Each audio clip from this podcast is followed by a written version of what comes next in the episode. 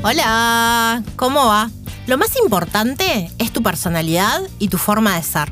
La moda nunca va a ser suficiente. Esto lo dijo Miucha Prada. Soy Nieves Pereira y esto es Cápsulas de Estilo. Hace varios episodios que quiero hablar de un tema que para mí es súper importante y un tema que vengo viendo desde que comencé en este mundo de asesorar, yo prefiero utilizar la palabra acompañar o trabajar con más que asesorar porque yo soy de las que piensa que en un encuentro las dos personas siempre salen modificadas y así como yo puedo asesorar, entre comillas, acompañar, también eh, el encuentro con ustedes cuando trabajamos juntas me modifica a mí porque aprendo un montón de cosas y porque me ayuda a ser mejor profesional siempre eh, con cada uno de esos encuentros. Entonces por eso no me gusta mucho eh, hablar de, asesorar, sino que trato de usar la palabra consultoría o acompañar o trabajar. Pero una de las cosas que más veo en mi consulta es el tema de la suficiencia, el tema de sentirse suficiente. ¿Qué pasa con sentirse suficiente? Sentirse suficiente es como ser acreedor a merecer, ¿no? Yo me merezco esto, yo, yo soy suficiente, yo puedo con esto, yo me merezco esto.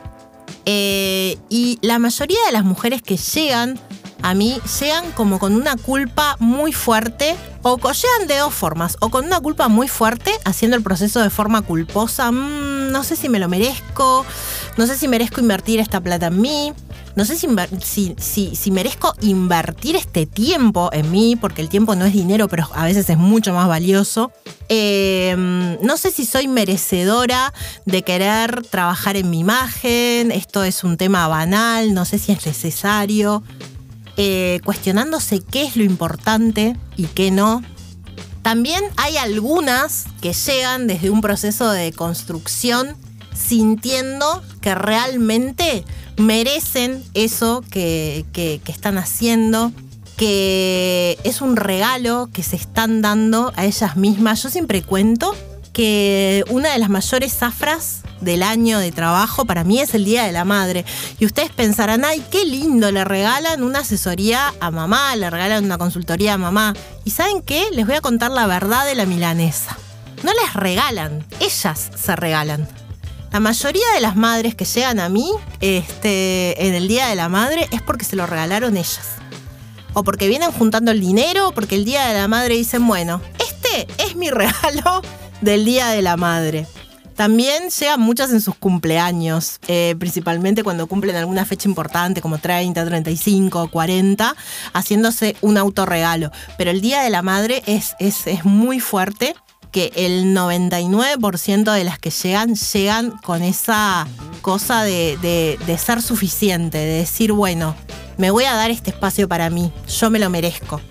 Muchas veces nos pasa con esto de la suficiencia que la vamos dejando de lado. Al no sentirnos suficientes, empezamos a descuidar un montón de nuestros aspectos y lo primero que empezamos a descuidar es nuestra imagen, nuestro aspecto físico, a veces acompañado de la imagen, pero por lo general el tema de no sentir la necesidad de arreglarse tanto como antes. A muchas les pasa por ser madre, a muchas nos pasó, y en eso me incluyo porque soy un ser humano, no soy perfecta y a mí también me pasan estas cosas. Me pasó en pandemia, esa cosa de no querer arreglarse total, no voy a salir. Y en realidad ahí es cuando se empiezan a generar eh, esas contradicciones entre lo que uno quiere, la satisfacción, frente al espejo, la imagen que ese, espejo nos devuelve, y ahí es cuando empiezan las frustraciones. Sentimos que no somos suficientes, mm, nos descuidamos a nosotras mismas, nos vemos al espejo y el espejo nos devuelve eso de no ser suficientes. Y es un círculo vicioso que después es muy difícil de romper. Muchas veces el círculo vicioso se llena de excusas y de estrategias para no incorporar el autocuidado, porque yo siempre digo, generar una imagen, eh, que el espejo nos devuelva la imagen que queremos, es autocuidado. Es algo de lo que tenemos que ocuparnos, por eso yo siempre les digo que la intención en estos temas es lo que cuenta. Nos empezamos a llenar de excusas.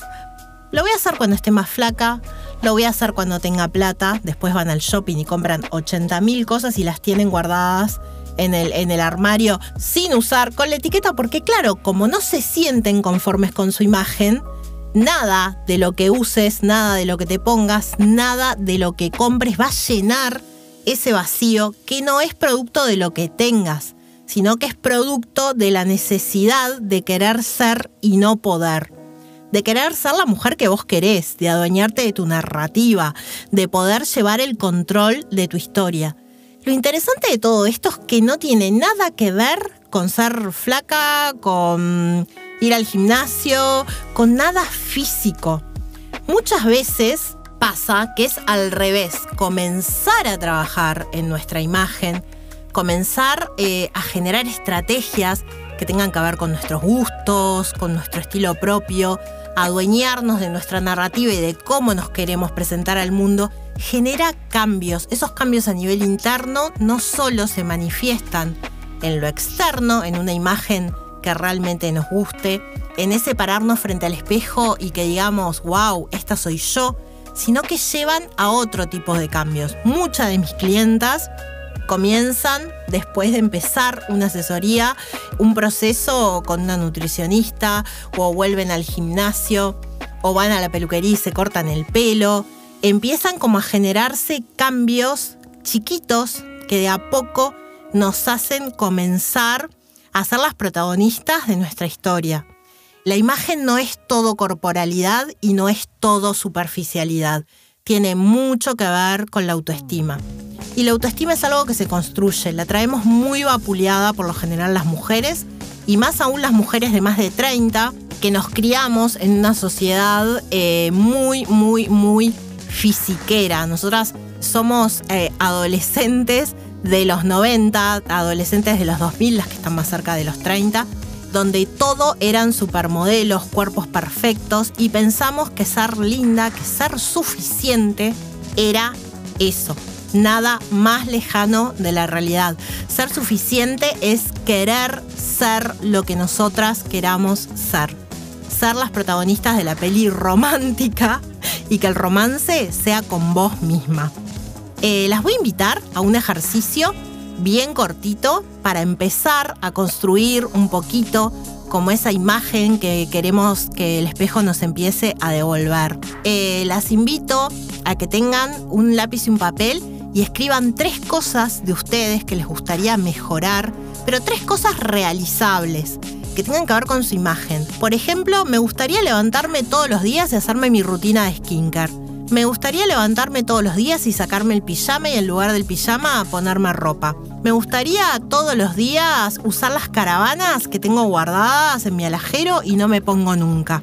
Las invito a hacer esas pequeñas modificaciones en su imagen diaria y las invito a mirarse a un espejo cada vez que pasen frente a él y a enfocar la atención en eso que lograron ese día si fue la rutina de skincare, enfóquense en que ese día tienen la piel re linda. Mírense, mírense con amor en el espejo esa piel linda a la que le dedicaron cinco minutos cuando se levantaron.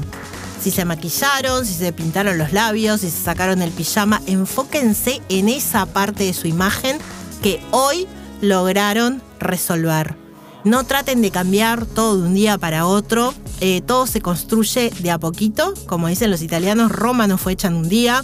Así que de a poquito empecemos a cambiar cosas que sean posibles de lograr fácilmente, que no nos impliquen mucha inversión en dinero, en tiempo o a nivel emocional, como puede ser, por ejemplo, querer cambiar todo nuestro cuerpo y embarcarnos en uno de esos training de estas eh, fit que hay ahora en Instagram, que es el desafío 21 días. No, algo chiquito, algo concreto, algo que nos haga felices, que nos veamos al espejo y digamos, wow, esto hoy fue una victoria. Quiero que me comenten en redes cuál sería la victoria de ustedes, eh, la victoria del día en cuanto a su imagen. Me pueden seguir en redes, arroba nieves.pereira con Y. Soy Nieves Pereira y esto fue Cápsulas de Estilo. Nos vemos en la próxima.